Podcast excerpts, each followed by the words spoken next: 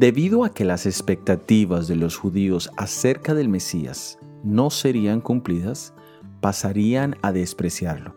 Lo tratarían como un mal hombre, como alguien merecedor de todo su rechazo.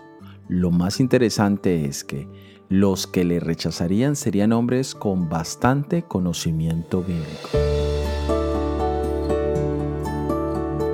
En el Evangelio de San Lucas capítulo 4 versículos 28 y 29 leemos, Al oír estas cosas, todos en la sinagoga se llenaron de ira y levantándose le echaron fuera de la ciudad y le llevaron hasta la cumbre del monte sobre el cual estaba edificada la ciudad de ellas para despeñarlo.